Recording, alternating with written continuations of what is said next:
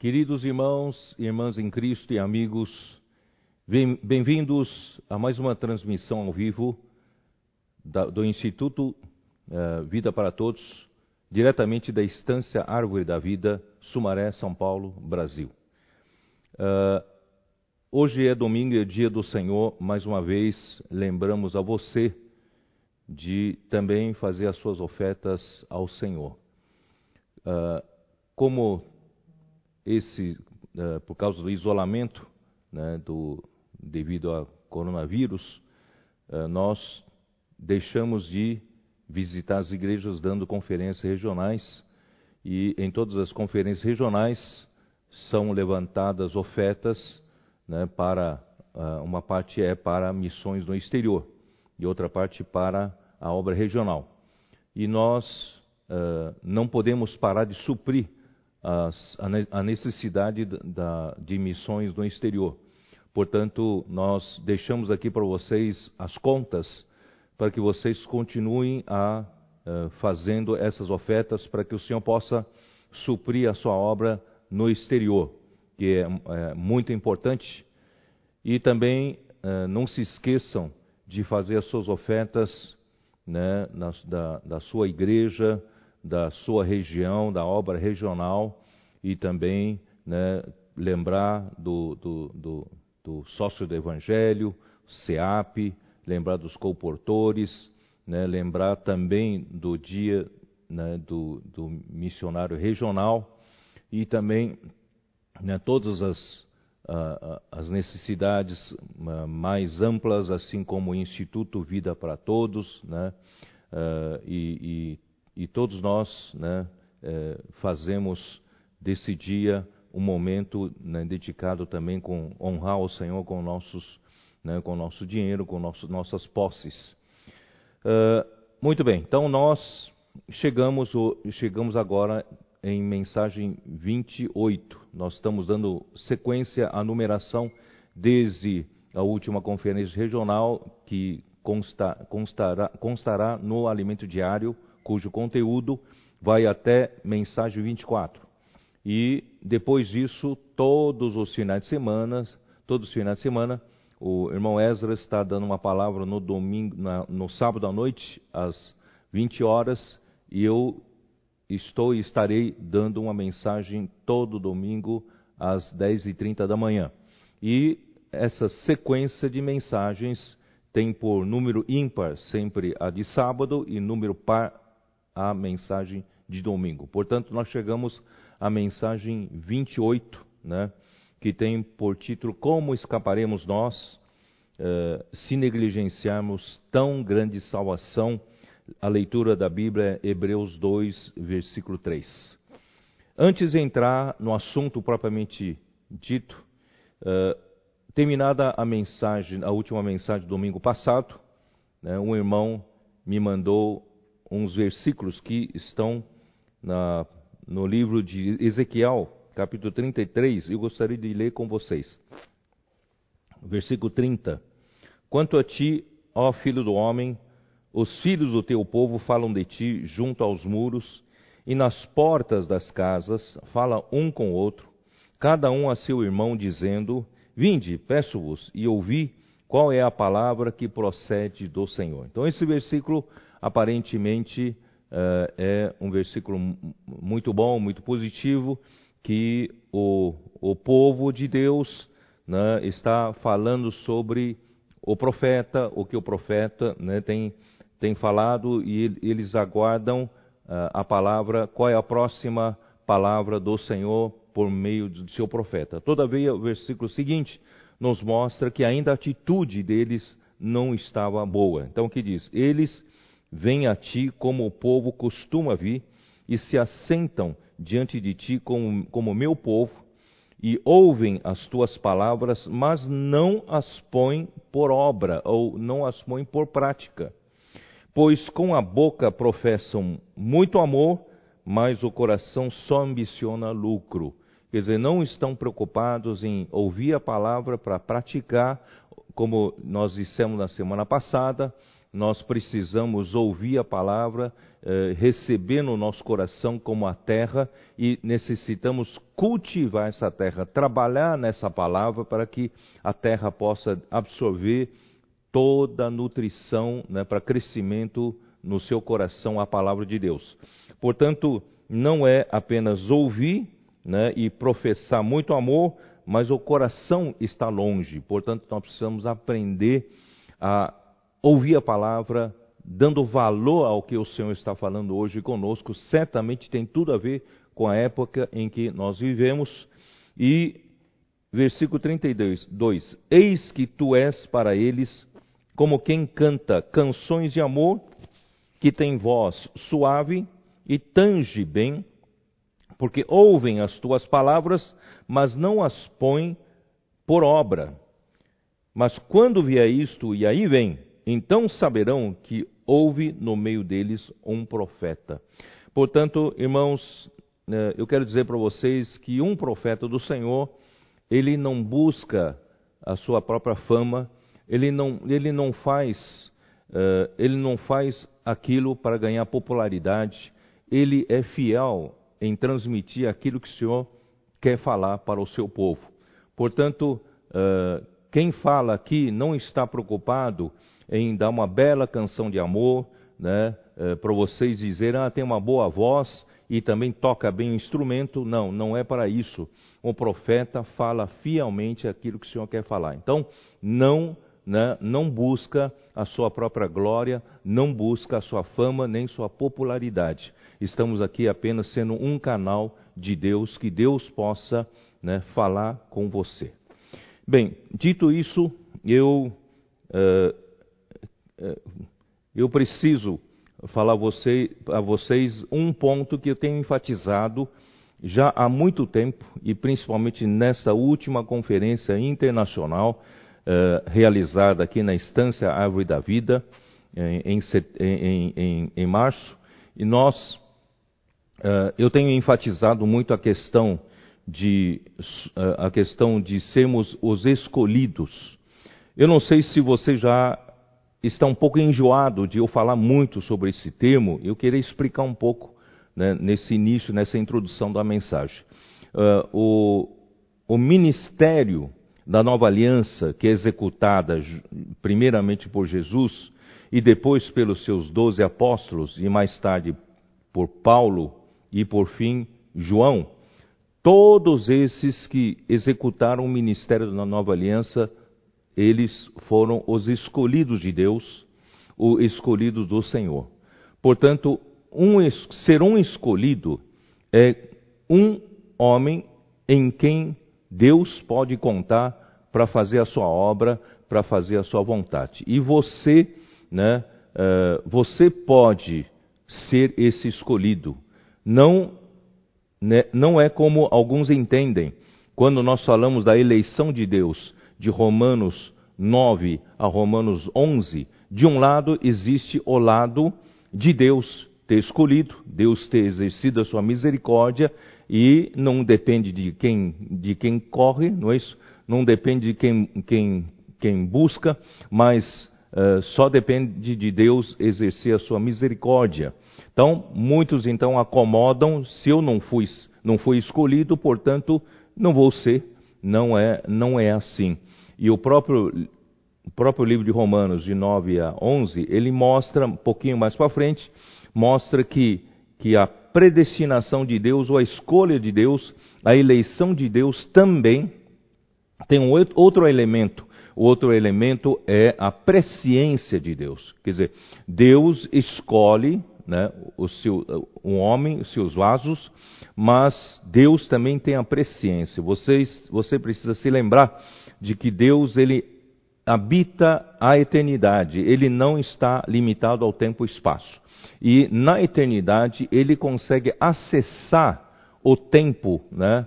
Hora que ele quiser, quando ele quiser. Ele acessa o nosso passado, acessa o presente, acessa o nosso futuro. Quer dizer, ele, ele conhece né, cada um de nós que nós fizemos o nosso coração. Portanto, de um lado, depende de, né, de, de Deus, exercer sua misericórdia, mas por outro lado, você ao olhar em toda a Bíblia, existe a questão de, do homem, né, que tem um coração de querer ser útil na mão de Deus. Portanto, você pode, a partir de hoje, ser um desses escolhidos. Você vai dizer, mas eu, eu nunca fui fiel ao Senhor, nunca fui um daqueles que que buscam né, a, a, Bíblia, a conhecer a Bíblia, conhecer o Senhor. Eu sempre vivi para mim mesmo, mas nessa, essa, nessa situação de pandemia, eh, alguma coisa despertou no meu coração. Eu preciso mudar daqui para frente. E você pode mudar, você pode começar a ser um desses escolhidos. Portanto, os, o, o, escolhido do Senhor, que abandona tudo para se, seguir, para seguir e, e, e, fazer a vontade de Deus, seguir o Senhor e fazer a vontade de Deus, não são os perfeitos, não são os setinhos. Né? Você vê que nós mostramos que todos esses escolhidos tiveram suas falhas e grandes falhas no passado. Para não dizer, por exemplo, Pedro, né, apóstolo Pedro, ele, né, tão precipitado, tão impulsivo, né, fazendo sempre as coisas erradas, e chegou a negar o Senhor três vezes antes que o galo cantasse, e aquela noite ele saiu para chorar, achando que Deus nunca mais iria né, escolhê-lo para fazer a sua obra. Mas Jesus, quando saiu né, na ressurreição, ele mandou dizer aos seus discípulos que ele, ele estava ressurreto, ele estava vivo, e a Pedro. Então ele se lembrou especialmente de Pedro. Então Deus quer se Deus se lembra de você. Então não importa o seu passado, o que você fez, o que você não fez, você pode novamente levantar sua cabeça, pedir perdão ao Senhor e recomeçar, né? E assim foi também com João, assim foi com Paulo, assim foi com João. Quer dizer, todos nós, a qualquer momento, podemos nos arrepender do passado e começar a seguir adiante.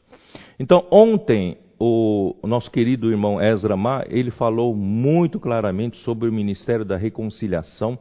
Ele falou do, de, de, nós sermos, né, nós sermos esses que, que re, reconciliam, levam a reconciliação né, para as pessoas e também são esses que cuidam das pessoas, esses que são mensageiros, levam a mensagem de Deus, e esses que são aqueles que apacentam, que pastoreiam nas ovelhas de Deus. Então, esses são exatamente o que Deus precisa. Os escolhidos, os escolhidos de Deus nessa hora da crise, da dificuldade, Deus precisa de você, Deus evidencia os seus escolhidos nessas horas difíceis. Então, vamos aproveitar nessa hora, se tem alguma coisa para ser reconciliado com Deus, vamos fazer nesse momento, fazer, né, pedir para o Senhor né, eh, iluminar-nos. Se tivermos que tratar alguma coisa, algum erro do passado diante do Senhor, podemos pedir né, que o Senhor, quando confessamos os pecados, né, ele, ele é fiel e justo para nos limpar, né, purificar de todo pecado né, e também de toda injustiça. Portanto, não aproveite esse momento, como disse nosso irmão ontem, vamos nos reconciliar com Deus e também vamos nos reconciliar com, com a família, já que nós estamos isolados com a família, né, se nós se no nosso casamento né, o relacionamento não anda bem, agora é momento. Por quê? Porque nessa hora é um teste, é uma prova. Você nunca esteve tanto tempo em casa, né? Quem sabe a tua mulher não aguenta mais você e você também todo o tempo. Irmãos, é hora da gente aplicar essa palavra e viver em harmonia, buscar reconciliação né, com, os, com os filhos, com a família, com todos. E também com os irmãos. Você pode ter contato com os irmãos por meio né, da mídia social. Portanto, é um momento de reconciliação e também um momento que Deus precisa de você como escolhido de Deus para apacentar outras pessoas, cuidar das pessoas que estão à tua volta. Lembre-se dos irmãos que estão em dificuldade, até dificuldade financeira. Cuide desses irmãos e lembre-se dos irmãos que estão né, com sua, sua condição psicológica muito enfraquecida, precisa do teu cuidado, precisa de uma palavra amiga né, nessa hora que Deus precisa de você como escolhido de Deus para fazer a vontade de Deus. E também, né, o irmão disse que nós, o Senhor hoje né, no tempo de Apocalipse, o Senhor escreve as cartas e entrega para os anjos da igreja. E os anjos, conforme explicou nosso irmão, os anjos são os mensageiros. Eles levam mensagem de Deus às pessoas. Portanto, você pode mandar uma palavra, uma mensagem de Deus para as pessoas, você pode mandar um link de uma mensagem, você, ou você mesmo pode orar pelas pessoas e você mesmo pode dar uma palavra de conforto, de vida para essas pessoas. Portanto, esses são, na verdade, os escolhidos de Deus. Deus precisa de você nessa hora para fazer a sua vontade. Só, eu queria só dar um pouco mais de continuidade a isso. Uh, esses escolhidos são para Deus usar em dois sentidos. No primeiro sentido, conforme vimos no livro de Números, uh, primeiro, no primeiro sentido é o sacerdócio. Deus então estabeleceu seu sacerdócio no deserto com o povo de Israel, que, que a tribo de Levi toda é separada, consagrada né, para servir ao Senhor no sacerdócio. E dentro da tribo de Levi há uma casa especial, a casa de Arão. Arão e seus filhos serão sacerdotes. Essa, esse é um mandamento carnal para todo sempre. É, Arão e seus filhos serão sacerdotes. Então, o sacerdócio é para quê? É o sacerdócio para cuidar do povo. O sacerdócio é um, um, é, o sacerdote é um que também tem suas fraquezas. Ele pode se compadecer do povo, ele pode oferecer sacrifícios pelos pecados do povo e também dele, porque ele mesmo é um pecador. Portanto, Deus nos usa, como no sacerdócio, Deus nos usa para cuidar das pessoas, cuidar do povo de Deus. Mas, por outro lado, no livro de Números nos mostra que, que o povo de Deus também é um exército um exército. Então nós precisamos, de um lado, cuidar bem da igreja, cuidar bem dos nossos, cuidar bem das ovelhas que o Senhor entregou para nós, e por outro lado, nós somos um exército para conquistar a terra. Então tem esses dois lados. Nós precisamos, a partir daí, e a nossa luta não é contra carne e sangue sair por aí lutando, não. A nossa luta é com a palavra de Deus em Efésios capítulo 6, todas, toda a armadura de Deus, é, é, todas, todas as partes da armadura de Deus são defensivas. Somente uma arma que está na mão direita, que é a espada, é a espada, é a palavra de Deus, a espada do Espírito, essa, essa arma é ofensiva. Então, a nossa luta é pela palavra de Deus. Então, esse é o momento da gente conquistar a terra. O que, é conquistar a terra? Conquistar a terra, na verdade, é conquistar gente, conquistar pessoas.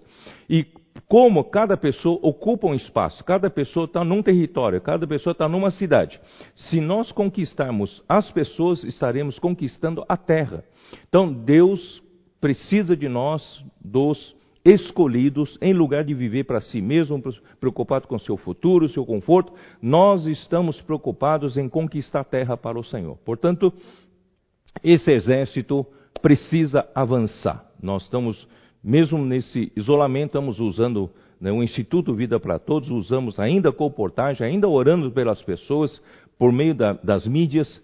O Senhor pode ganhar muitas pessoas, muitos corações estão fragilizados. Muitas pessoas, nesse momento, né, quanto mais os, os, dias passam, semanas vão entrando, o isolamento continua acontecendo, as pessoas vão ficando cada vez mais entediadas em casa, vão ficando fragilizados, o psicológico fica, fica fra, fragilizado, e nós é nessa hora que a palavra de Deus entra, né? E abre o coração, quem sabe nós não conquistamos muitas pessoas para o Senhor e dentre esses muitos chamados, nós, vamos, nós vamos conseguir ganhar muitos também escolhidos do Senhor. E vão, eles vão fazer parte né, do, do exército do Senhor para conquistar outras terras. Então, não deixe de ver por esse lado. Deus precisa de escolhido. Eu vou, eu separei alguns versículos para você se convencer disso? Bom, primeiramente em Salmo 110, que tem tudo a ver com o que nós lemos em, em Hebreus, no livro de Hebreus. Desde o versículo 1, Salmo 110, versículo 1. Disse o Senhor ao meu Senhor: Assenta-te à minha direita, até que eu ponha os teus inimigos debaixo dos teus pés. Quer dizer, Deus Pai ressuscitou a Jesus e ascendeu a Jesus à sua direita, à direita da majestade, nos céus. E Deus, conforme Filipenses capítulo 1, Deus o alçou nas regiões celestiais acima de todo o principado, toda a autoridade das trevas, todo o principado, potestade, né, domínio, poder, nome que se possa referir. Né, Jesus foi alçado após a sua ressurreição, Deus Pai né, o colocou né, no, ali à sua direita, aguardando somente que Deus coloque todas as coisas todos os seus inimigos debaixo dos seus pés. Então, versículo 2: O Senhor enviará de Sião o cetro do seu poder, dizendo: domina entre os teus inimigos. Quer dizer, uh, aparentemente, Cristo, ele descansou do seu trabalho aqui na terra. Mas, por outro lado, uma batalha continua. Então, ele está lá no céu justamente para vencer essa batalha, né? E domina entre os seus inimigos, apresentar-se-á voluntariamente o seu povo. Isto é, quem vai lutar essa batalha é o povo de Deus.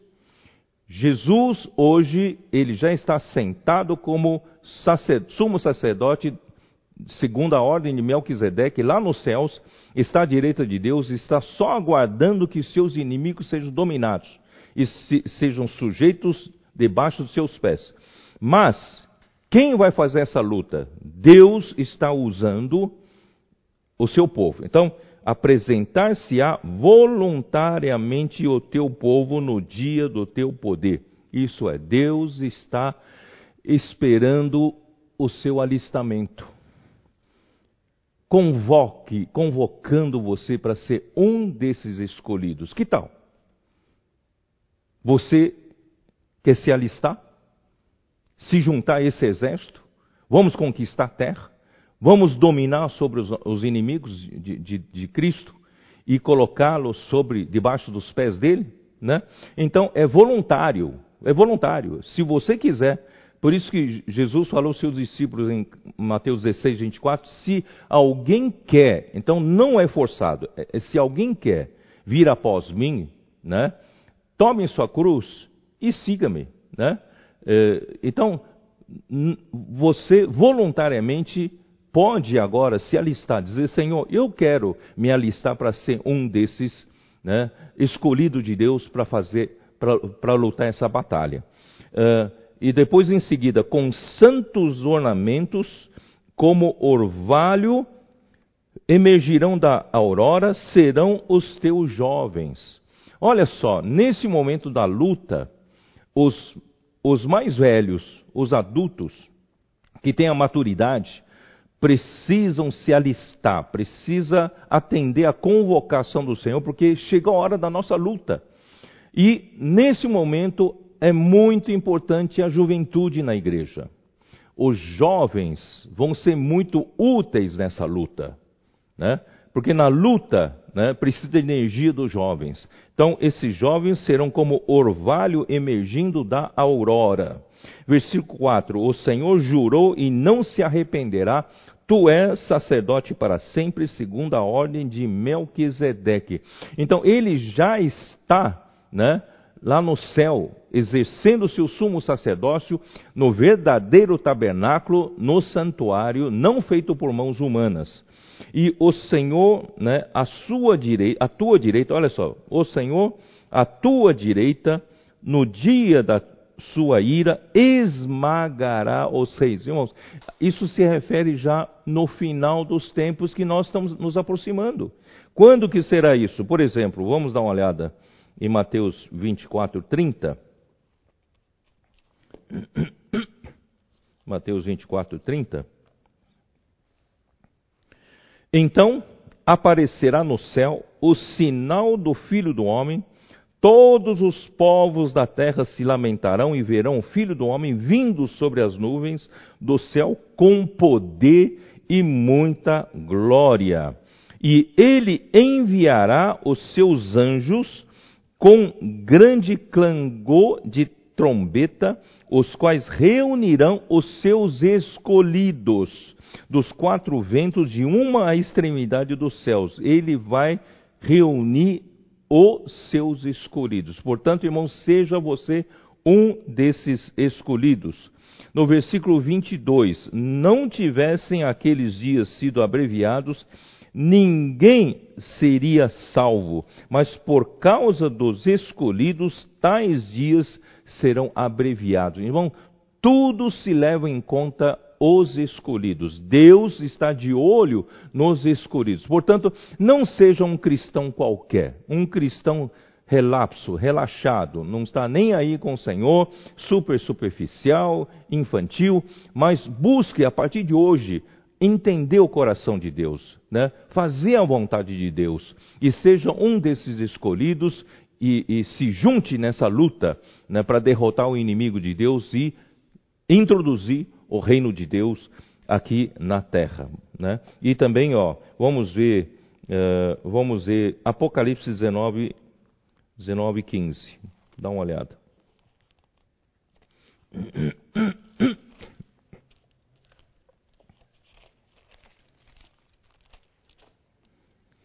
Apocalipse 19, versículo 13 diz assim: Está quem é esse? Esse é o, é o, é o, é o que está montado né, sobre o cavalo branco, que é fiel e verdadeiro, ele peleja com justiça. Versículo 13: Está vestido com um manto tinto de sangue, e o seu nome se chama o Verbo de Deus, a palavra de Deus. A nossa luta é pela palavra de Deus. E seguiam-no os exércitos que há no céu montando cavalos brancos com vestiduras e linho finíssimo, branco e puro. Sai da sua boca uma espada afiada para com ela ferir as nações, e ele mesmo as regerá com certo de ferro, e pessoalmente pisa o lagar do vinho do furor da ira do Deus Todo-Poderoso. Tem no seu manto e na sua coxa um nome inscrito: Rei dos Reis e Senhor dos senhores. Então, essa é, será a última batalha, a batalha de, de, de Armagedon, em que Cristo derrotará todo o exército do anticristo, do falso profeta. Então, ele, ele derrotará os reis que virão contra né, o Senhor. Por isso, versículo, voltando para Salmo 110, versículo 5 diz: O Senhor à tua direita, no dia da sua ira, esmagará os reis ele julga entre as nações, enche-as de cadáveres, esmagará cabeças por toda a terra. De caminho bebe na torrente e passa de cabeça erguida. Portanto, irmãos, essa situação haverá de acontecer e nós estamos no começo dela. Portanto, uh, é hora de se alistar. É hora de dizer, Senhor, eis-me aqui, né? Pode me mandar, embora eu tenha um passado não tão positivo assim, mas pela tua misericórdia eu quero ser digno né, desse chamamento, eu quero ser um desses escolhidos. Conte comigo, tá? É isso que, não, que eu queria falar para vocês. Bom, aí em, vamos dar uma olhada em Marcos 13. Senhor Jesus. Obrigado, Senhor. Amém. Marcos 13. Marcos 13, ó, versículo 20, que diz assim: De novo, né, que, o que nós demos em Mateus 24, aqui em Marcos 13, 20 diz: Não tivesse o Senhor abreviado aqueles dias, e ninguém se salvaria, mas por causa dos eleitos que ele escolheu, abreviou tais dias. Portanto, sejam desses escolhidos, sejam desses eleitos, e você poderá influenciar né, a situação onde você vive. Essa situação de pandemia nós podemos fazer diferença, porque nós somos esses eleitos e escolhidos, as nossas orações têm poder, têm força, chegam até o trono de Deus, Deus move o seu braço. Portanto, o relógio de oração que a igreja está eh, participando, cada um de vocês estão participando no mínimo 15 minutos por dia, e isso vai mover o braço do Senhor para mexer né, em todas essas ondas que estão vindo. Né? Versículo 22 diz assim: Pois surgirão falsos cristos e falsos profetas, operando sinais e prodígios para enganar, se possível, os próprios eleitos. Os, sendo você um desses eleitos, sendo você um desses escolhidos, não garante que você vá chegar até a vitória mas que você está no caminho certo. O que falta? Falta é a perseverança. Se você perseverar, perseverar desse jeito, né? Lutar contra o inimigo de Deus, fazendo a vontade de Deus, você perseverando, você será salvo, tá? E estas está em vós e sobre aviso, tudo vos tenho predito. Não podemos dizer ao Senhor um dia, Senhor, o Senhor nos pegou todos de surpresa. O Senhor não nos, nos, nos deu aviso, não nos preparou. Não é verdade. O Senhor disse aqui: estáis vós e sobre aviso, tudo vos tenho predito. Ele tem nos falado antecipadamente que tudo isso ocorreria. E nós, irmãos, temos que nos alegrar, porque nós estamos perto do final, né? E no versículo, uh, versículo 27 diz assim: E ele enviará os anjos e reunirá os seus escolhidos dos quatro ventos, à extremidade da terra, até a extremidade do céu. Já, já li sobre isso, né? São os escolhidos. E, e também, ó, vamos. E o versículo 31, né? Perdão. Uh, Mateus, Mateus 24. Vamos voltar lá para Mateus 24. Mateus 24, versículo 13. Versículo 12 diz assim: E, se, e por se multiplicar a iniquidade, o amor se esfriará de quase todos. Aquele, porém, que perseverar até o fim, esse será salvo. Portanto, seja você um escolhido de Deus, seja você um eleito de Deus, Deus precisa de você nessa hora crucial. Deus quer contar com você porque nós estamos já no final. Né? A, a, a, as batalhas né?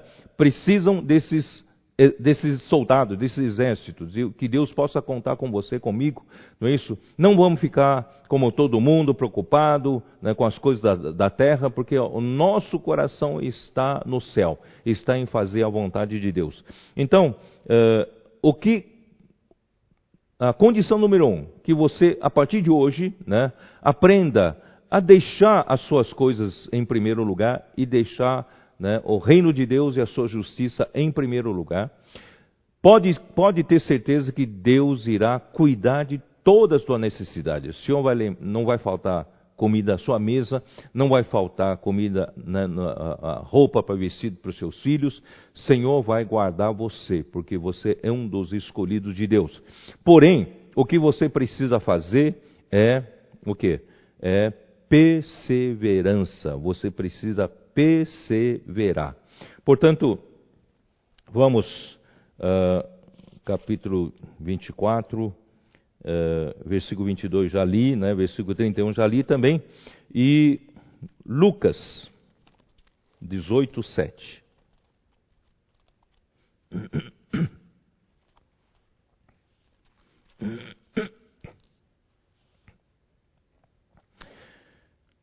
Não fará Deus justiça aos seus escolhidos que a Ele clamam dia e noite, embora pareça demorado em atendê-los? Vamos crer que Deus está ouvindo o nosso clamor, nossas orações, no relógio de oração, porque somos os seus escolhidos. Na igreja, na vida da igreja, eh, Deus tem investido em cada um de nós durante anos Deus tem nos dado a sua palavra profética, a sua palavra da vida. Deus tem nos dado uma vida da igreja maravilhosa, onde os irmãos que estão à nossa volta vivem a realidade do reino dos céus. E tudo isso faz de nós um desses escolhidos. Portanto, se nós oramos ao Senhor, Senhor, né, Ele ouve, Ele ouve nosso clamor, ainda que pareça né, uh, que o Senhor demore. Tá? Isaías 65, versículo 9.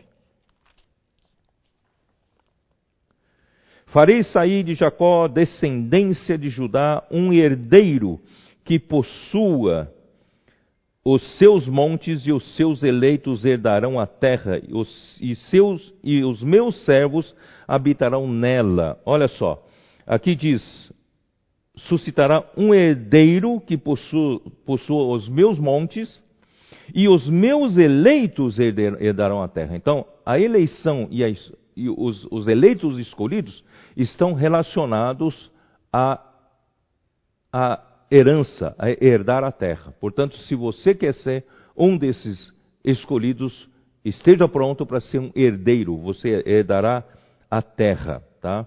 E Salmo 106, versículo 5, como diz: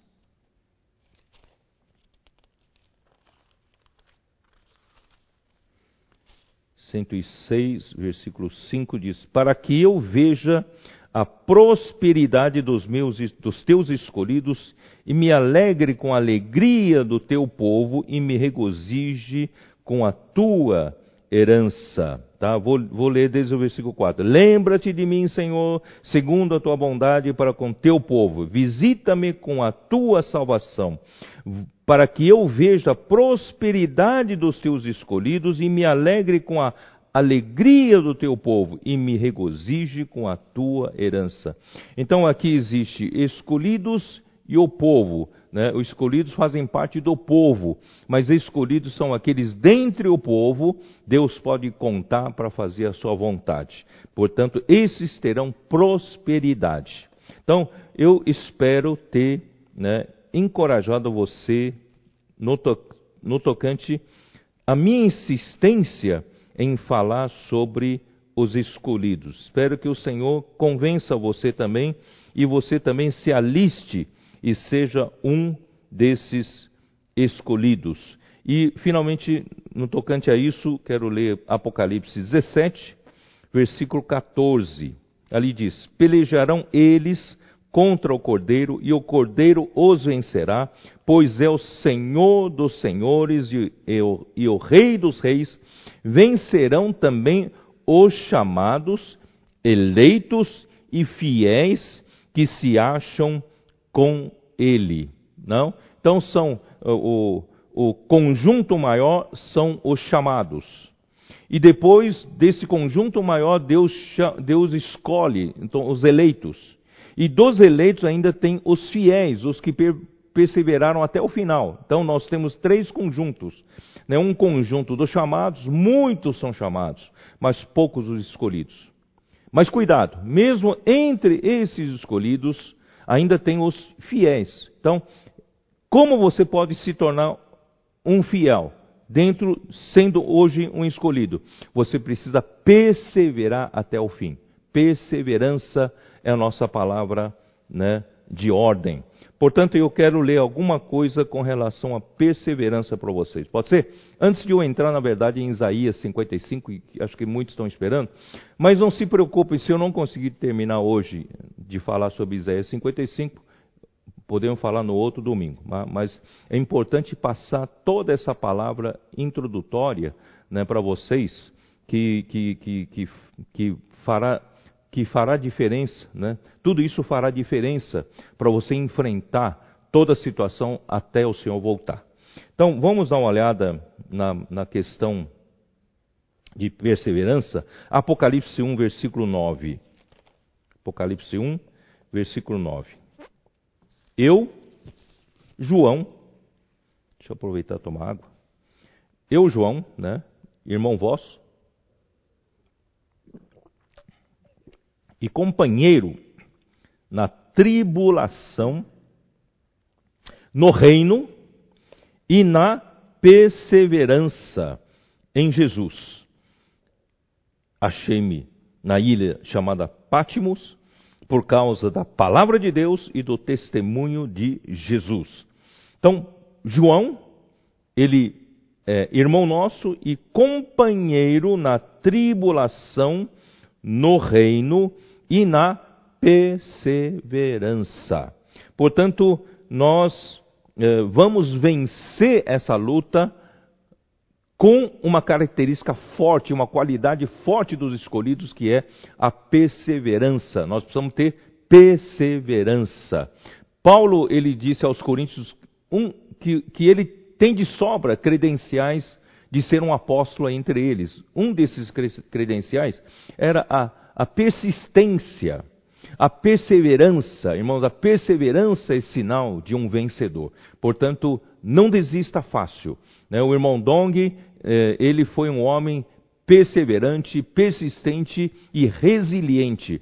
E nós, né, tanto é que nós colocamos na biografia dele esse título, é resiliência. Ele foi um homem perseverante. Portanto, nós vamos vencer se nós perseverarmos até ao final. Lucas, uh, vamos, vamos fazer assim. Lucas 21, 19.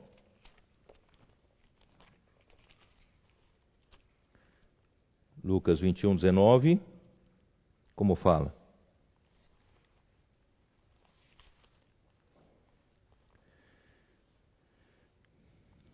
E na vossa perseverança que ganhareis a vossa alma. A nossa salvação da alma vem pela nossa perseverança. Hoje nós buscamos fazer a vontade de Deus, mas isso ainda não garante que nós vamos ser no, no final chegar a ser vencedor, in, no, vencedores. Mas na perseverança sim, se nós perseverarmos até o final, nós vamos ganhar a nossa alma. Uh, Romanos 5, versículo 3.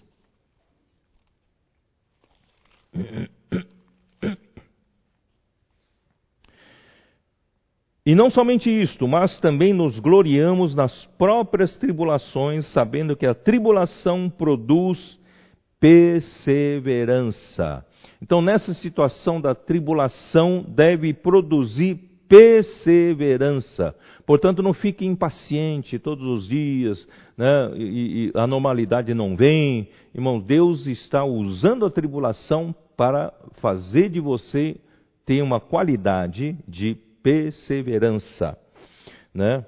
Uh, e a perseverança, experiência. E a experiência, esperança. E a esperança aqui é a esperança da glória. Né? Aleluia. Vamos ainda ver Hebreus capítulo 10, versículo 36.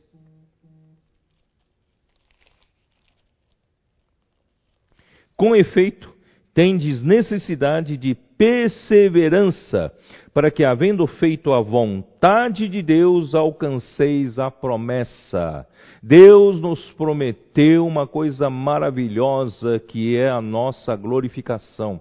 Nós sermos introduzidos na glória de Deus. Mas para que isso seja alcançado, nós precisamos hoje de perseverança enquanto fazemos a vontade de Deus. Continuamos a ser servos fiéis para fazer a vontade de Deus, os escolhidos de Deus, tá? Uh, Tiago 1, versículos 3 e 4. Tiago 1. Tiago 1. Versículos 3 e 4. Vou ler desde o versículo 2. Meus irmãos, Tende por motivo de toda alegria o passardes por várias provações, sabendo que a provação da vossa fé, uma vez confirmada, produz perseverança. Vou, vou repetir. Sabendo que a provação da vossa fé, a nossa fé está sendo provada, provação da vossa fé, uma vez confirmada, produz perseverança. Ora, a perseverança deve ter ação completa para que sejais perfeitos e íntegros, em nada deficientes. Isto é, a perseverança, ela tem ação que nos completa, que nos torna perfeitos, né, que nos torna íntegros e na, em nada deficientes. Olha só que coisa maravilhosa. Portanto, vamos aprender a ser né, perseverantes. E 2 Pedro 1, né, muito mais. 2 Pedro 1, versículo é, de 5 em diante, ele fala assim: Por isso, reunindo vós toda a vossa diligência, associai com a vossa fé a virtude, com a virtude o conhecimento, com o conhecimento o domínio próprio, com o domínio próprio a perseverança. E com a perseverança vem a piedade, com a piedade vem o amor fraternal, e com o amor fraternal vem o amor ágape de Deus, o amor perfeito, é a perfeição. Né? Então, uh, porque essas coisas existindo em vós, em vós aumentando, fazem com que não sejais nem inativos, nem infrutuosos no pleno conhecimento de nosso Senhor Jesus Cristo. Bom, eu vou terminar lendo o versículo 11. Tá? 11. Pois desta maneira é que vos será amplamente suprida a entrada no reino eterno de nosso Senhor e Salvador Jesus Cristo. Nós vamos ser admitidos no reino eterno de nosso Senhor Jesus Cristo e Salvador Jesus Cristo, não de raspão, não né, com a nota mínima, não, nós vamos entrar com uma entrada amplamente suprida. Portanto, vamos trilhar por esse caminho. Hoje mesmo, decida-se alistar né, uh, e, a, e, atender a convocação do Senhor, seja um desses eleitos, um desses escolhidos, que fazem a vontade do Pai, e a partir de hoje, as suas prioridades não são mais as suas coisas, mas a vontade de Deus, porque o tempo está próximo, está Estamos chegando já nos tempos finais. Isso tudo que está acontecendo em nossa volta comprovam, comprova que as coisas estão chegando. E Deus precisa, nessa hora, é uma, da luta crucial, Deus precisa dos seus escolhidos. Graças ao Senhor que o Senhor tem nos preparado esses anos todos. E nós não, nós estamos de sobreaviso, não estamos ignorantes a tudo isso que está acontecendo. Portanto, eu precisava dar essa palavra para que vocês possam chegar lá, né? Busca a perseverança, né? E, e, o Senhor vai nos abençoar. Muito bem. Agora eu vou entrar né, na, na, na, mensagem propriamente dita. Uh, e, ó Senhor Jesus, aqui em Hebreus, vou ler o versículo, né? Hebreus capítulo 2. Versículo 1 diz assim: Por esta razão Importa que nos apeguemos com mais firmeza às verdades ouvidas, para que delas jamais nos desviemos. É por isso, irmãos, que na semana passada eu insisti tanto em não deixar de cultivar a terra do seu coração quando ouve a palavra. Não seja, né, não seja superficial, né, um ouvinte e não praticante.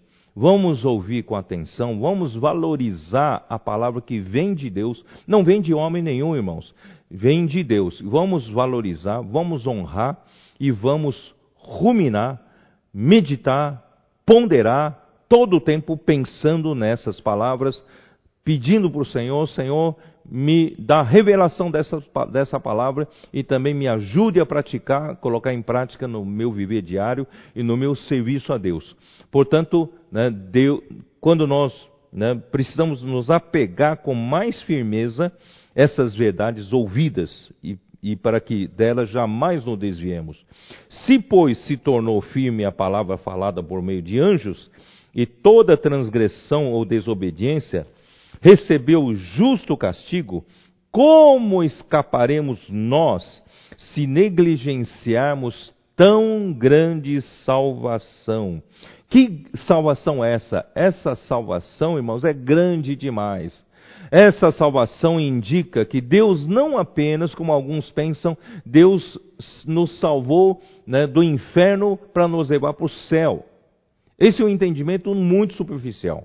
Deus ele não somente nos salvou né, dos nossos pecados, da nossa vida passada, Deus, através da morte de cruz né, de, Cristo, na, de Cristo, Ele né, nos redimiu de volta para Ele. E Ele perdoou os nossos pecados pela, pelo ato de justiça de Cristo, né, que Ele concretizou na cruz, e Deus então pôde né, nos regenerar por meio do Espírito e hoje nós nos tornamos filhos de Deus. Isso tudo faz parte da salvação de Deus. E Deus não parou por aí. Deus quer nos salvar completamente. Deus então sabe que nós éramos pecadores, mas graças a Deus, hoje Deus, Cristo, né, através da morte de Cristo, Deus nos redimiu de volta para Ele. Mas o nosso ser ainda né, está cheio de elementos da velha criação, cheio de elementos do velho homem. E não somente nós somos justificados pela fé, quando cremos em Jesus, não foi pelas nossas obras, mas é pela fé em Cristo, nós todos fomos justificados, nós todos né, nos podemos ter paz com Deus, fomos reconciliados com Deus. Mas Deus não para por aí. Deus sabe que a nossa alma ainda precisa de transformação. A nossa mente precisa de renovação.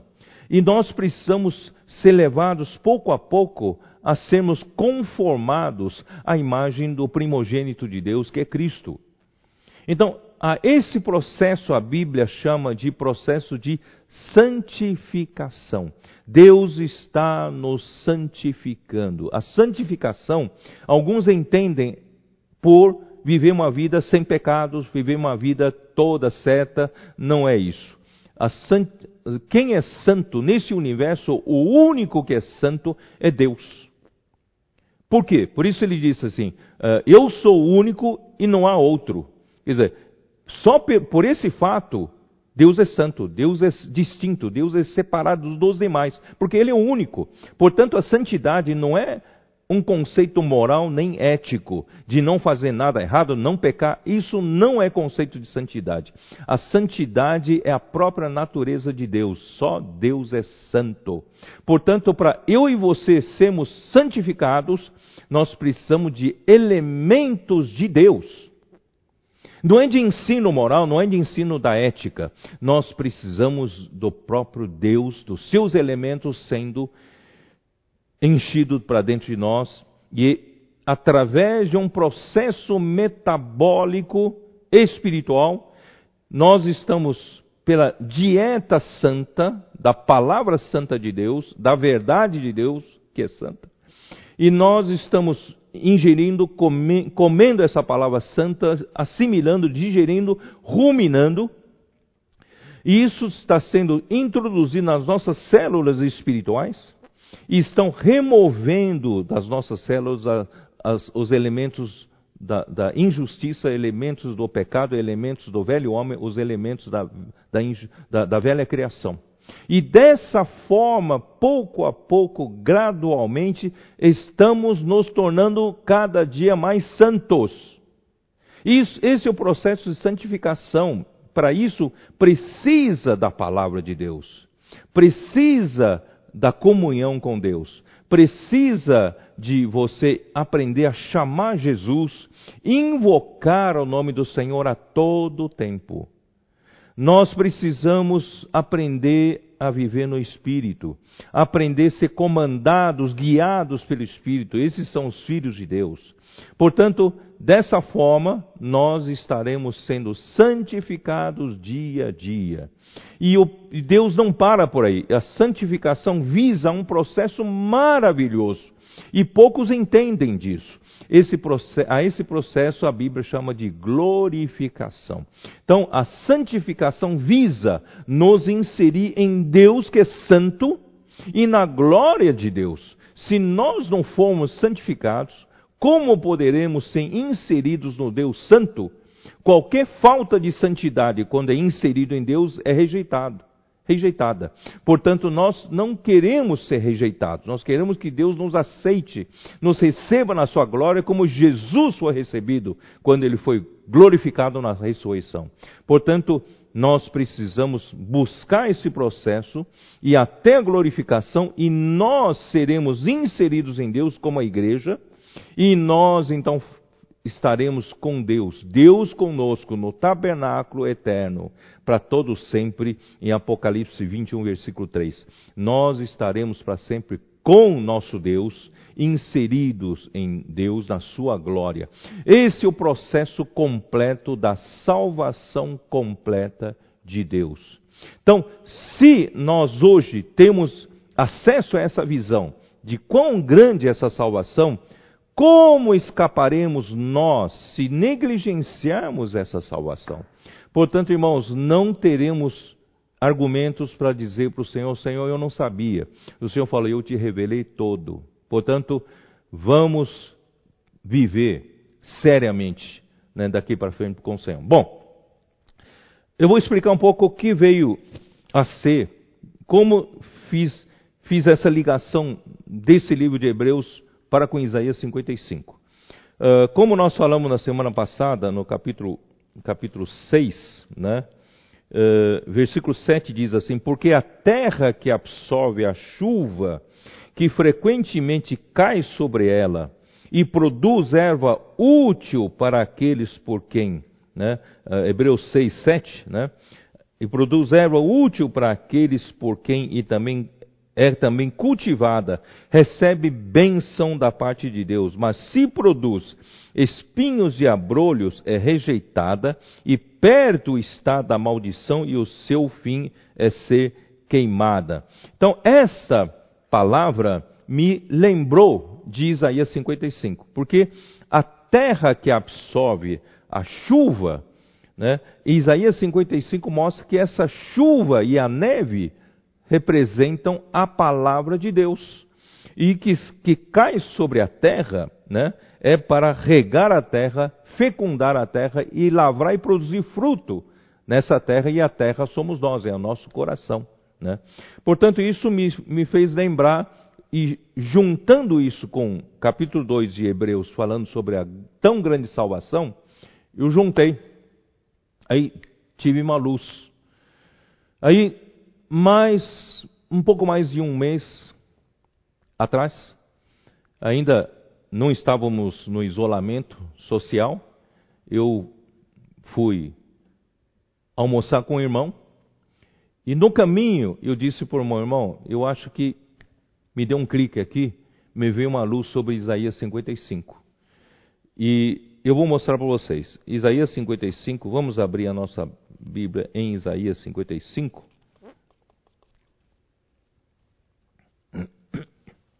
Aí eu entendi que Isaías 55 fala da salvação completa de Deus para o homem. Que maravilha! A salvação. Isaías 55 é a própria próprio plano da salvação de Deus para o homem. Né? Então, uh, aí, quando nós líamos no capítulo 55 de Isaías, versículo 10, porque assim como descem a chuva e a neve dos céus, e para lá não tornam, sem que primeiro reguem a terra e a fecundem, e a façam brotar para dar semente ao semeador e pão ao que come, assim será a palavra que sair da minha boca, não voltará para mim vazia, mas fará o que me apraz e prosperará naquilo para que a designei. Irmãos, esse, esse texto é maravilhoso, maravilhoso, mas eu sempre apliquei em situações uh, episódicos, né? São, são momentos né, que nós, por exemplo, ouvimos a palavra do Senhor e essa palavra então tem que produzir um fruto para o Senhor. Então eu sempre apliquei nesse sentido, né, no sentido mais de, de detalhamento, de aplicação, de microeconomia. Na verdade, essas, esses dois versículos estão mostrando o plano macroeconômico de Deus. Como Deus executa essa salvação completa para o homem. Deus executa mandando a palavra. No princípio era a palavra, a palavra estava com Deus, a palavra era Deus, e essa palavra era a luz dos homens. E versículo 14 diz: E a palavra se tornou carne, habitou entre nós, cheio de graça e de verdade. Então, nosso Senhor Jesus Cristo veio como um grão de trigo. Ele veio como a palavra de Deus, ele foi semeado na terra. E ele semeou a si mesmo na terra para quê? Para, para regar a terra, para fecundar a terra e fazer brotar na terra e dar semente ao semeador e pão ao que come. Veja só, e essa palavra vai fazer a obra de Deus, né? Porque aqui fala assim: ela, ela, ela não voltará para mim vazia, mas fará o que me apraz e prosperará naquilo para que a designei. Quer dizer, Deus designou uma missão para a palavra. Deus encarregou, Deus comissionou, Deus deu um ministério para essa palavra. Você não vai voltar para mim vazia. Então, nosso Senhor Jesus Cristo, ele cumpriu toda a parte dele. Fez toda a parte dele encarnando aqui na terra, fecundando a terra, fazendo brotar aqui na terra. E ele ressuscitou, ele se tornou o quê? Ele se tornou o filho primogênito de Deus, sendo recebido na glória do Pai, ele foi ascendido até o terceiro céu, à, à destra de Deus.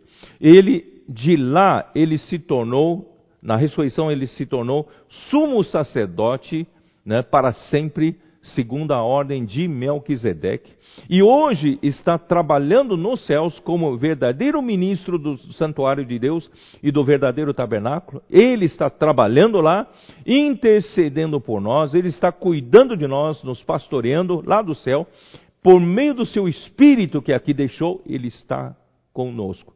Então, esse esse sumo sacerdote é o resultado final do trabalho dele e ele vai fazer a vontade de Deus se cumprir. Deus vai conseguir, através desse trabalho, processar até o final a sua salvação completa para com você e para comigo. Quando eu vi isso, é outra vez, né, foi a loucura. Né? Eu, de novo, mais uma vez, eu falei, mas que luz, que coisa maravilhosa. Bom, então, o capítulo 55 de Isaías, resumindo, trata-se da salvação completa de Deus, a plena salvação de Deus para com o homem. Começa com o quê? Começa com, vamos lá, vamos desde o versículo 1, tá? O versículo 1 diz o quê? Ah, todos vós que tendes sede, Vinde as águas, e vós os que não tendes dinheiro, vinde comprai e comei, sim, vinde comprai sem dinheiro e sem preço. Graças a Deus. Ainda, que, ainda bem que é para os que não têm dinheiro. Olha, nós como homem pecador, nós não tínhamos capital nenhum para fazer coisa nenhuma, para alcançar nada. Mas graças a Deus, Deus ofereceu-nos uma grande ceia, a ceia da sua salvação. Não é maravilhoso? E por isso que o nosso Senhor Jesus veio como a graça. A graça, né? Não é isso que você e eu, nós sempre lemos em João capítulo 1, vamos voltar de novo lá para o João capítulo 1. Ó oh, Senhor Jesus. Em João capítulo 1, né? No princípio, versículo 1: No princípio era o Verbo, e o Verbo estava com Deus, e o Verbo era Deus. Lembre-se que esse Verbo é a palavra, é Logos. Ele estava no princípio com Deus. Todas as coisas foram feitas por intermédio dele, e sem ele nada do que foi feito se fez. A vida estava nele e a vida era a luz dos homens. Vamos lá. Aí, versículo 12. Mas a todos quantos o receberam, deu-lhes o poder de serem feitos filhos de Deus, a saber, aos que creem no seu nome. Começou né, a nossa regeneração. uh, versículo 14: E o Verbo se fez carne e habitou entre nós, cheio de graça e de verdade, e vimos a sua glória, glória como do unigênito do Pai. Irmãos, é aqui que mostra que nosso Senhor Jesus Cristo é a palavra que veio até nós para oferecer-nos essa grande ceia. Nosso Senhor Jesus Cristo é a palavra que Deus mandou como chuva, é a palavra que Deus mandou como a neve para regar a terra. E ele chegou aqui cheio de, da graça, cheio de graça e de verdade. A graça, que é a graça? A graça é o próprio Deus sendo oferecido no Filho, como nossa vida, como, né, como nosso desfrute, para nós recebemos tudo que Deus é, a sua natureza, a sua vida, todas as suas virtudes. É, isso é graça. E sem pagar nada. Nós éramos pecadores, não tínhamos condições de pagar nada, miseráveis. A misericórdia que, que nos alcançou de Deus. O amor, grande amor de Deus é que nos alcançou. Porque nós não tínhamos dinheiro, não não tínhamos condições de pagar nada. Por isso, o Senhor Jesus veio como a graça, sem obras. Não é porque nós somos bem, não porque nós temos dinheiro, não. Porque Jesus veio como a graça para trazer Deus para nós. Mas não é um Deus teórico, não é um Deus doutrinário, é um Deus que nos é oferecido como um banquete, como uma grande ceia, para nós comermos, bebemos e assim nós recebemos a sua vida e natureza. E para que tudo isso? Para que nós, o que? Recebamos, nos tornemos a, como resultado a própria verdade, a própria realidade. Tudo que Deus é, através da graça, através do desfrute do homem, está tornando realidade dentro de nós. E cada vez mais a graça vem, desfrutamos do próprio Deus, mais da realidade de Deus nós temos. Nós, a verdade está se constituindo em nós estamos, está tomando forma no nosso ser. Nós não somos mais pessoas vazias, cheio, vivendo na vaidade dos nossos pensamentos. Não somos mais pessoas falsas, pessoas sem consistência, muito menos pessoa mentirosa. Não, só Satanás, o diabo, ele é mentiroso, ele é o pai da mentira. Mas nosso Deus é a verdade, é a realidade. E nós, através de recebermos Deus como graça, nós estamos nos tornando consistentes, nós estamos nos tornando o quê? Cheio de verdade, cheio de realidade, graças a Deus. E no final ainda diz a glória. Nós temos visto a sua glória, a glória como do unigênito do Pai. Quer dizer, essa glória é para nós. A salvação completa de Deus visa-nos a levar até essa glória que o, o Filho unigênito de Deus tinha, mas ele, ele como homem, também foi glorificado como Filho primogênito de Deus, abrindo uma porta para todos nós que recebemos a graça e a verdade, também chegamos à glória. Essa é a salvação completa de Deus.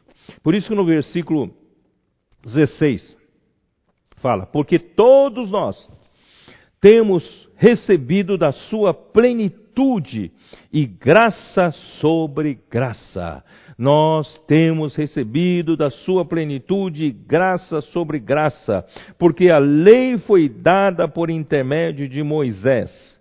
A graça e a verdade vieram por meio de Jesus Cristo. A lei foi dada para mostrar ao homem quem é esse Deus. Que Deus nós temos, que natureza ele tem. Né? Ele é, é, é, é um Deus de de graça, de amor, de justiça, né, de santidade. Então, a lei mostra quem ele é. Todavia, por ser a lei tendo essa característica, estabelece um padrão muito alto para o homem. Então, a lei, quando o homem olha para a lei, só vê exigências. O homem não consegue atender às exigências da lei, porque a lei mostra quem Deus é. Mas nosso Senhor Jesus Cristo veio como a graça para nos suprir e nos levar a esse padrão de Deus. A lei não consegue, a lei só exige, mas a graça vem suprir-nos com tudo que Deus é, para nós podermos chegar ao nível de Deus. Por isso, a graça e a verdade vieram por meio de Jesus Cristo. A graça, repito, leva-nos à verdade. A graça é o próprio Deus suprido, desfrutado por nós e nos traz a realidade de Deus. E nós estamos nesse processo de salvação completa de Deus. Você e eu temos que nos alegrar. Ó oh, Senhor Jesus. Bom, eu Lucas 14, vamos abrir a nossa Bíblia em Lucas capítulo 14, versículo 16. Capítulo 16.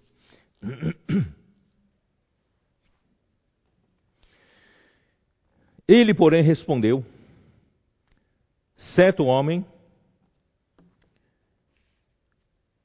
deu uma grande ceia e convidou muitos. Quem é esse, esse, esse certo homem? Esse certo homem é o nosso Deus. Nosso Deus, ele deu uma grande ceia e ele convidou muitos. Você e eu fomos convidados. A graça é que nós não merecíamos. E esse homem nos convidou para essa ceia. Nós éramos como mendigos, não, merecemos entrar na casa de ninguém. Mas esse, esse certo homem nos ofereceu um banquete, nos ofereceu ricos manjares. Então, uh, esse, esse, esse, essa grande ceia é diferente daquela, daquele banquete, uh, daquela ceia de, de, de Mateus 22, né? Mateus 22. Mateus 22, versículo 1 até o versículo 13 fala de uma outra, outro banquete, outra ceia, não é isso? E nessa ceia havia um que não trazia veste nupcial. E por não trazer a veste nupcial, o rei ordenou, o, o, o rei perguntou-lhe, amigo, como entrasse aqui sem veste nupcial? E ele emudeceu. Então ordenou o rei aos serventes, amarrai-o de pés e mãos e lançai-o para fora nas trevas, ali haverá choro e ranger de dentes, porque muitos são chamados, mas poucos escolhidos. Então, esse, essa ceia aqui não é a mesma ceia né, de Lucas 14. A ceia de Mateus 22 já é a ceia para os vencedores, a ceia para quem foi escolhido e venceu até o final, ele então tem uma veste nupcial para participar do reino milenar e participar das bodas do cordeiro. E quem não tiver essa veste nupcial não poderá participar, terá que ficar nas trevas exteriores, né?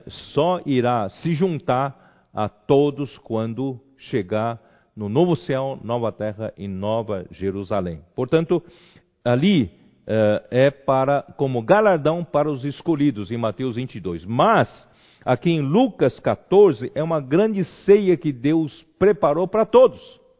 E ele convidou a muitos, convidou a você, convidou a mim, né? E versículo 17, a hora da ceia, voltando para Lucas 14, né, versículo 17, a hora da ceia enviou seu servo para avisar aos convidados: Vinde, porque tudo está preparado. Deus preparou tudo para a salvação do homem. Venha desfrutar. E aí que aconteceu? Não obstante, todos a uma começaram a escusar-se. Disse o primeiro: Comprei um campo e preciso ir vê-lo. Rogo-te que me tenhas por escusado. Outro disse: Comprei cinco juntas de bois, eu vou experimentá-las. rogo-te que me tenhas por escusado. E outro diz: Casei-me, e por isso não posso ir. Então, um não pôde ir, porque estava ocupado né, com o seu patrimônio, com os seus bens. O segundo, né, não podia ir, estava ocupado com o seu trabalho. E o terceiro não podia ir porque estava preocupado com a sua família, com o seu casamento. Voltando o servo, tudo contou ao seu senhor. Então, irado, o dono da casa disse aos seus servos: Sai depressa para as ruas e becos da cidade e traze para aqui os pobres, os aleijados, os cegos e os coxos. Depois lhe disse o, o Senhor: Senhor, feito está como mandaste e ainda há lugar. Graças a Deus, irmãos, isso significa que nos primeiros tempos da igreja, o Senhor Jesus fez a sua parte, sua obra, morreu por nós, ressuscitou, Deus o introduziu aos céus como sumo sacerdote para sempre, da, da segunda ordem de Melquisedeque, tudo está preparado, o Espírito foi enviado como outro consolador, como Espírito da verdade, e Deus então ofereceu um banquete. E na igreja em Jerusalém começou-se a oferecer esse banquete aos judeus. Mas os judeus não receberam esse convite, não atenderam esse convite. Estavam ocupados com a sua religião, estavam ocupados com seu com seu negócio, estavam ocupados, estavam ocupados com seus bens, estavam ocupados com suas famílias. Então, excusaram-se e não vieram para o grande banquete, a grande ceia que Deus preparou para a salvação completa do homem. Então Deus disse assim: tá bom, já que vocês né, não quiseram, eu vou então para todas as nações. E ali eu não vou buscar pessoas que se acham justas, né? porque os judeus, por praticarem a lei, por eles serem um povo eleito de Deus, eles se achavam muito justos. Né? Mas assim, eu vou procurar o quê? Eu vou procurar uh, uh, uh, nas ruas, beco da cidade, trazer para aqui pobres aleijados, os cegos e os coxos. E eis-me aqui. Eu estou aqui nesse, nessa grande ceia, porque eu fui convidado depois da rejeição dos judeus. Então, nós temos que dar graça a Deus por essa grande ceia. É um banquete que Deus abre pela graça, né? Jesus Cristo, Filho, veio com a graça e nos fez desfrutar de tudo isso. Tá? Aí, deixa eu ver. Ah, eu quero dizer assim, ainda há lugar, ainda há lugar. Quer dizer, ainda é tempo você e eu saímos para convidar.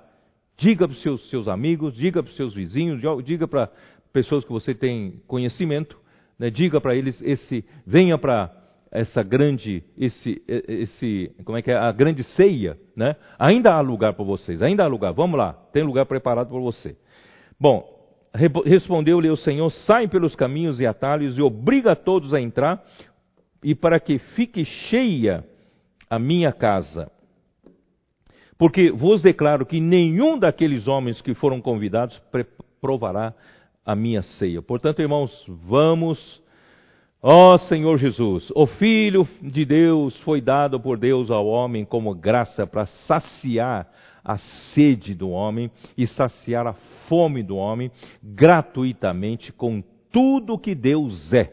E o resultado é produzir no homem a realidade do que Deus é, e isso é a verdade, tá? Então, tudo que o, que o Pai é em vida e natureza, o Filho então trouxe à terra como a graça, né? E após a sua morte e ressurreição, Jesus foi glorificado e como o Espírito, nós podemos receber tudo que o Pai é e o que Filho realizou como graça. Não é maravilhoso isso? Portanto, uh, quando, quando Jesus, né, uh, em, uh, oh, tem que voltar lá para Isaías 55. Isaías 55, ele fala que esse, essa grande ceia tem por característica vinde as águas, não é isso? Não começa assim? Ah, todos vós, os que tendes sede, vinde às águas. E vós, que, os que não tendes dinheiro, vinde comprai e comei, sim, vinde comprai, sem dinheiro e sem preço, vinho e leite. Primeira coisa, aqui diz, vinde às águas. Aqui não disse, vinde ao banquete, vinde à ceia, à comida. Não, primeiro são as águas.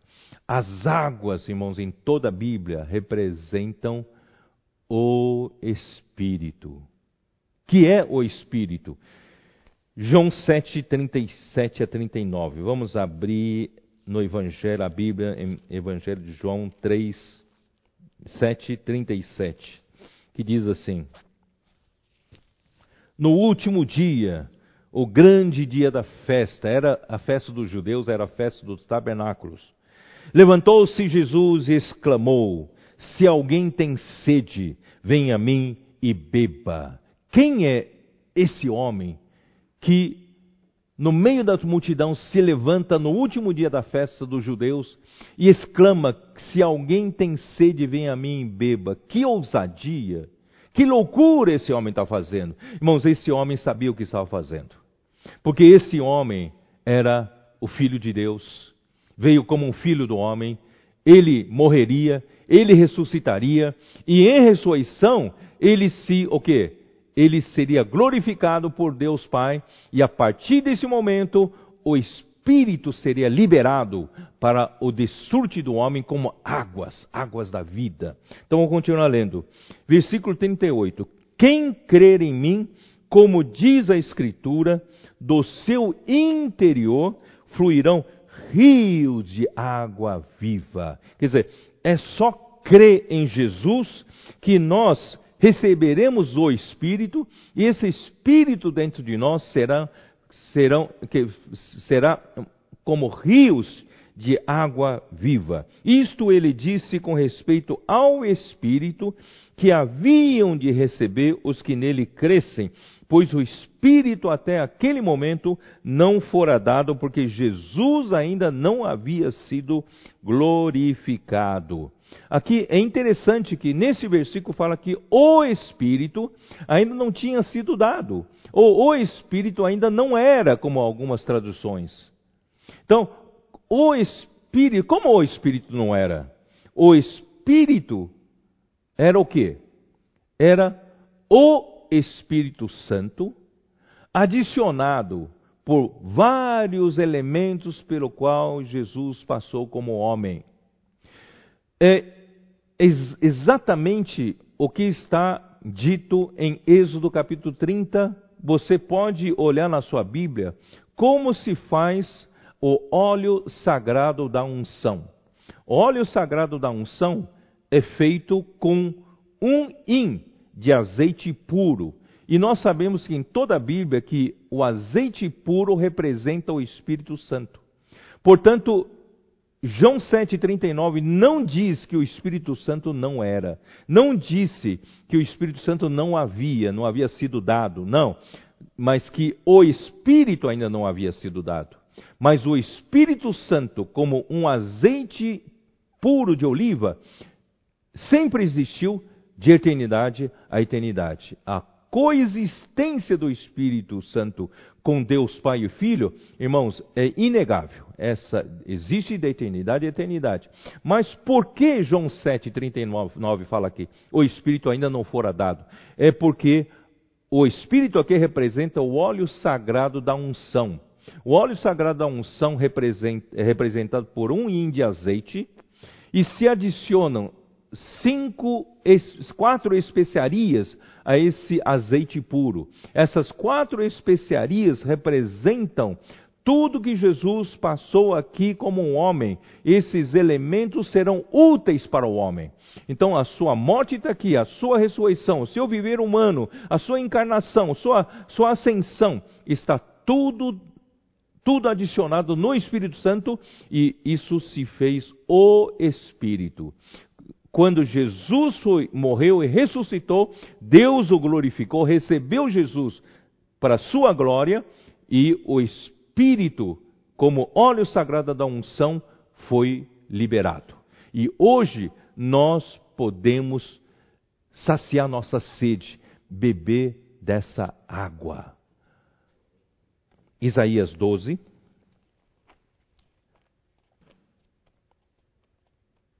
Isaías 12, versículo 1. Orarás naquele dia, graças te dou ao Senhor, porque ainda que tiraste contra mim, a tua ira se retirou e tu me consolas. Eis que Deus é a minha salvação. Confiarei e não temerei, porque o Senhor Deus é a minha força e o meu cântico, e ele se tornou a minha salvação.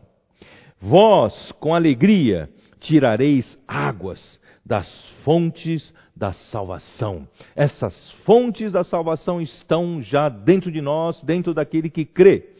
É o Espírito que nós recebemos quando nós cremos, se tornou a, a, a fonte da nossa salvação. Podemos tirar água. Como se tira água? Versículo 4. Direis naquele dia: Dai graças ao Senhor, invocai o seu nome, tornai manifestos os seus feitos entre os povos e relembrai que é excelso o seu nome. Como se tira água desse espírito que está dentro do meu espírito? Irmãos, é invocar o nome do Senhor. Romanos 10 fala assim: todo aquele que invocar o nome do Senhor será salvo. Então, esse capítulo de Isaías 55 trata-se de salvação. Se você quer ser salvo, aprenda a invocar o nome do Senhor. E ainda Romanos 10 diz assim: não há distinção entre judeus e gregos, porque o mesmo Senhor, ele é rico para com todos os que o invocam. Então, não só invocar para a primeira salvação, mas nós podemos invocar para todos os dias sermos salvos por essa água. Todos os dias essa, esse invocar o nome do Senhor me traz riquezas de Deus. Portanto, você que está em casa, experimente fazer contato com esse com essas fontes da, da, da, das águas, né? Faça contato com esse espírito que está dentro do seu espírito. Se você já creu no Senhor, se você não creu, pode crer agora. Invoque o nome do Senhor e você será salvo e você poderá desfrutar dessas águas no meio dessa situação da pandemia. Só há secura, lá fora só tem notícias ruins, mas você tem as fontes da salvação, as fontes das águas, água viva está, estão dentro de você. É o Espírito que Jesus se tornou e ele está dentro de você. Por isso, cantai louvores ao Senhor, porque fez grandes coisas grandiosas, saiba-se isso em toda a terra. Exulta e jubila ao habitante de Sião, porque grande é o santo de Israel no meio de ti. Muito bem, então nós uh, Ó Senhor Jesus. Ah, e João, isso em João 7, né? E João 4, vocês se lembram daquela história em que Jesus se encontrou com uma mulher eh, no poço de Jacó e em João 4, essa mulher era mulher de Samaria, mulher samaritana, né? Nós, muito conhecido entre nós.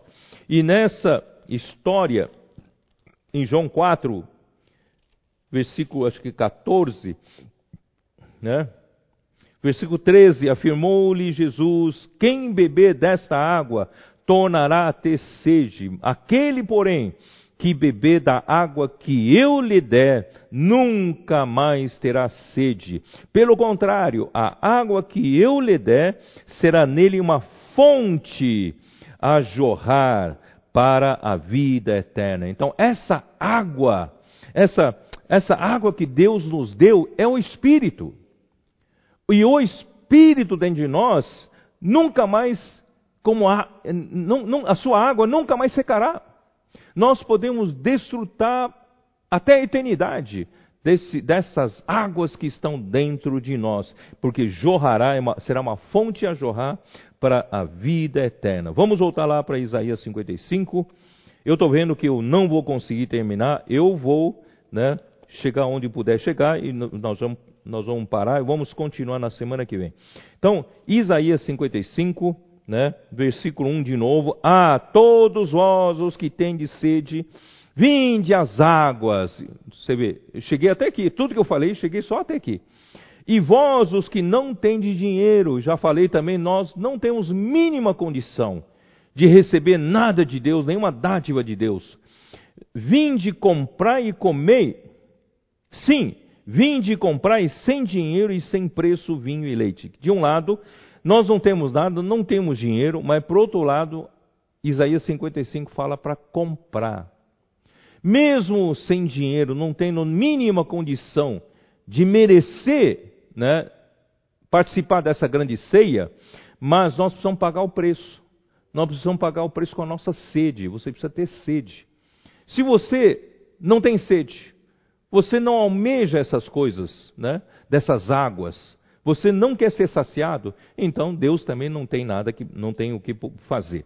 Mas se você tiver sede, vem comprar, vem comprar, mas sem dinheiro e sem preço. Sabe o que quer dizer isso? Sem dinheiro, sem preço? É que, de um lado, você não tem dinheiro. Você não, paga, não conseguiria pagar nenhum preço, mas, por outro lado, mesmo que você tivesse todo o dinheiro do mundo, você não conseguiria pagar. Então, Deus é que te deu gratuitamente. Né? Tá. E vinho e leite. Deus quer te dar vinho e leite. Ó Senhor Jesus. Ah, olha aqui, ó a palavra, ela é gratuita. Ela não precisa comprar. Mas a palavra é de graça, mas precisamos ter sede e cooperar com ela para cultivar a terra. Precisamos receber, valorizar a palavra, receber a palavra adequadamente, ponderar, meditar, ruminar, para que ela o que possa produzir fruto no nosso coração. Uh, vamos ver o que é o vinho, que é vinho, o que é leite. Provérbios, Provérbios 9, 5.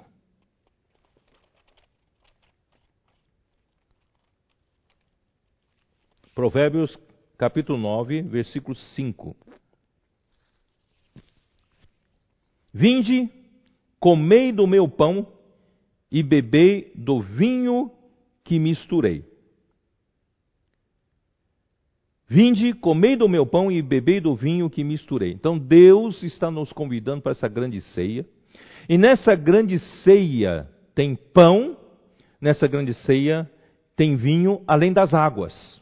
Águas nós sabemos que nós podemos tirar da fonte da salvação invocando o nome do Senhor. Além disso, nós temos vinho. Para que serve o vinho na Bíblia? Né? Vamos ver em Salmo 104. Salmo 104, versículo 15. Para que serve o vinho? O vinho que alegra o coração do homem, isto é, o vinho é para alegrar nosso coração. Irmãos, você vive triste?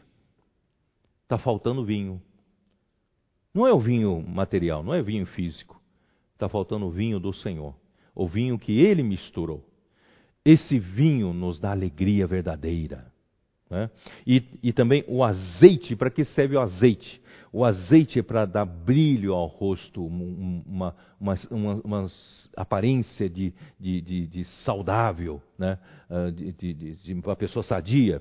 E o versículo, e, e em seguida, e o alimento que lhe sustém as forças. Então, pão é para sustentar forças, dar energia ao corpo. Então, graças a Deus que ali, aqui, né, nesse banquete, nessa grande ceia, nós temos o vinho que alegra o nosso coração. Vamos viver alegre. A alegria do Senhor é a nossa força. Né? E, e, a alegria do Senhor não é a mesma mesmo gozo que o mundo nos dá. O mundo nos dá gozo, alegria passageira. Né? Depois que passa a, a, a, motivação e passa toda a alegria. Mas a alegria do Senhor é, é, a, é a alegria para sempre, ela é permanente. Então, graças a Deus, nós temos isso. Vamos também uh, ver em Salmos capítulo 4. Salmos 4.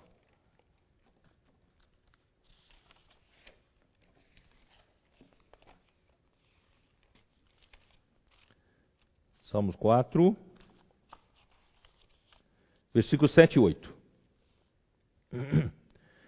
Mais alegria me puseste no coração do que a alegria deles, quando lhes há fartura de cereal e de vinho. Quer dizer, as pessoas do mundo, quando têm fartura de cereal, fartura de vinho físico, então eles se alegram, se alegram. E logo depois que consomem, né, e eles ficam tristes.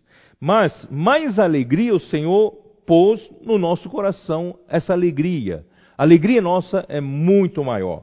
Versículo 8 diz: Em paz me deito e logo pego no sono, porque Senhor, só tu me fazes repousar seguro. Quer dizer, a, a alegria do mundo, né, a, o, o, cereal do mundo e o vinho do mundo, você precisa labutar para você ganhar, e depois que você ganha, você se alegra e depois acaba a alegria. Mas o que o Senhor nos dá, não só nos dá uma alegria muito diferente, mas também nos dá paz. Nós conseguimos dormir tranquilos, nós podemos, podemos descansar. Mesmo nessa hora da pandemia, nós podemos ter paz. Né? Então, uh, por isso que, que. Vamos voltar lá para Isaías 55 para terminar. Vamos terminar.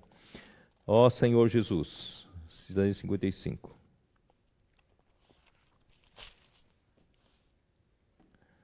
Por que gastais o dinheiro, versículo 2: Por que gastais o dinheiro naquilo que não é pão, e o vosso suor naquilo que não satisfaz? Ouvi-me atentamente, comei o que é bom, e vos deleitareis em finos manjares. Parem de gastar o dinheiro em, em, com prazeres da carne, parem de gastar dinheiro, né? prazeres da alma, parem ganhar, gastar dinheiro adquirindo bens, fazendo compras, ter, buscar posição social, buscar poder nesse, nesse mundo, né, que são prazeres, da, são concupiscências da carne. Né? Uh, vou terminar lendo isso aqui. 1 João capítulo 2. 1 João capítulo 2, versículo 15. Não ameis o mundo nem as coisas que há no mundo. Se alguém amar o mundo, o amor do Pai não estará nele. Porque tudo que há no mundo, a concupiscência da carne, a concupiscência dos olhos, a soberba da vida, não procede do Pai, mas procede do mundo. Tudo que o mundo tem, que você busca, que você, você né, uh, você gasta o dinheiro, né, você, uh, você tem suor para ganhar as coisas, tudo que há no mundo é concupiscência da carne, é concupiscência dos olhos e a soberba da vida não passa disso. Né? E, e nada disso procede do Pai. Tudo isso procede do mundo. Ora, o mundo passa com a sua concupiscência. Aquele, porém, que faz a vontade de Deus permanece eternamente. Versículo 17. Né? Aquele, porém, que faz a vontade de Deus permanece eternamente. Seja você um desses que faz, fazem a vontade de Deus. Seja você um desses escolhidos e persevere até o fim para ganhar a salvação completa de Deus. Portanto, nós vimos hoje, Deus nos chamou para esse banquete, essa grande ceia. Essa grande ceia, Deus preparou tudo por meio do seu Filho e nos ofereceu como graça, nos ofereceu como nós podemos adquirir a sua realidade, a sua, a sua verdade. E nada disso precisamos pagar, pagar com dinheiro. Nós não, não vale mais a pena vivemos aqui na terra né, para correr atrás das coisas do mundo, né, para satisfazer a concupiscência da, da, nossa carne, dos nossos olhos, o buscar a soberba da vida. Então não vale a pena. Vale a pena, irmãos, nós hoje sermos aqueles que fazem a vontade de Deus. E principalmente nesse tempo final, Deus está precisando de você, da sua cooperação, mesmo que você tenha sido né, mais ou menos um cristão, mais ou menos até o dia de hoje, mas não faz mal. Ainda há tempo, há tempo de você se tornar um escolhido de Deus. Deus quer usar você nesse tempo final para essa batalha que vem. Várias batalhas vão acontecer e Deus quer usar você. De um lado, lembrando a palavra de ontem, de um lado fazer de você né? Um que tenha ministério de reconciliação, reconcilie-se com, com o Senhor, reconcilie-se com a sua família, reconcilie-se com as pessoas e leva a outros a se reconciliarem com Deus, né, para eles também se tornarem um escolhido de Deus, um vencedor, né, no final das contas. E também seja você um que se aliste a, ao exército de Deus para essas batalhas que virão. Deus precisa de você. Nós vamos trazer o reino de Deus né, aqui na terra e isso não vem sem luta. Cristo, de um lado, está sentado né, à direita da majestade, aguardando que se ponha se sujeite os inimigos, inimigos aos seus pés, mas Deus está fazendo isso por meio da igreja. E nós estamos hoje nessa batalha, e é, essa é a nossa peleja, e nós vamos terminar de fazer a vontade de Deus, e Deus nos dará a esses escolhidos, esses vencedores, o galardão do reino milenar, mas Uh, e, e, e, mais do que isso, nós vamos participar das bodas do Cordeiro, daquele banquete de Mateus 22, porque muitos são chamados, mas poucos os escolhidos. Os escolhidos participarão daquele banquete. Mas, de qualquer forma, todos os crentes em Cristo, quando chegar a Nova Jerusalém, novo céu, nova terra, na eternidade futura, também participarão de tudo isso né, que nós estamos falando né, que, que, que, que os vencedores participarão.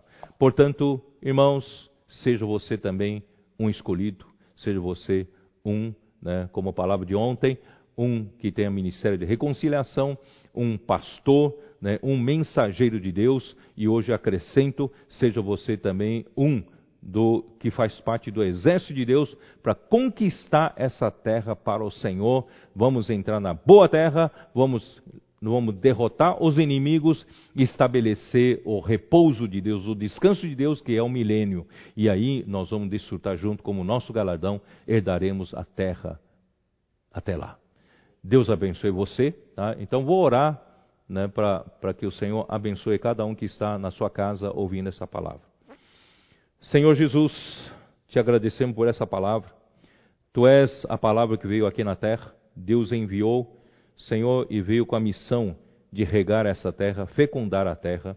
Senhor, dá, dá, Senhor, de fazer brotar e também dar semente ao que semeia, Senhor, pão ao que come. Senhor, muito obrigado. Nós temos desfrutado de Ti, Senhor, por esse tempo todo que o Senhor cultivou né, em nossas vidas. Nós queremos Te pedir, faça de cada um de nós um desses esses escolhidos, Senhor, que, que cumpra a Tua vontade, que ame ao Senhor, ame o Evangelho, ame a vontade de Deus, possa ser, cada um de nós seja aquele que seja útil nas suas mãos, até, Senhor, que o Senhor venha com teu reino. E essa é a nossa esperança. E nós queremos, Senhor, desfrutar da sua salvação completa até o final, até a nossa glorificação. Queremos ser introduzidos na glória do Pai. Senhor Jesus, ouve nossa oração. Agora, nesse momento, te peço, Senhor, guarde cada lar, guarde cada família, de, guarde cada um que está ouvindo essa palavra. Senhor, possa abençoar seus lares. Senhor, que esses lares, Senhor, ao contrário dos demais, tenham paz, tenha reconciliação, Senhor, tenha harmonia, amor. Senhor Jesus, abençoa cada um e que nós vamos sair dessa mais fortalecidos. Guarde cada um, Senhor, não falte pão à mesa de ninguém. Senhor, que daqui para frente, Senhor, nós queremos realmente nos alistar a esse grande exército, Senhor, para trazer o reino de Deus de volta. Abençoa em teu nome, Jesus Cristo. Amém.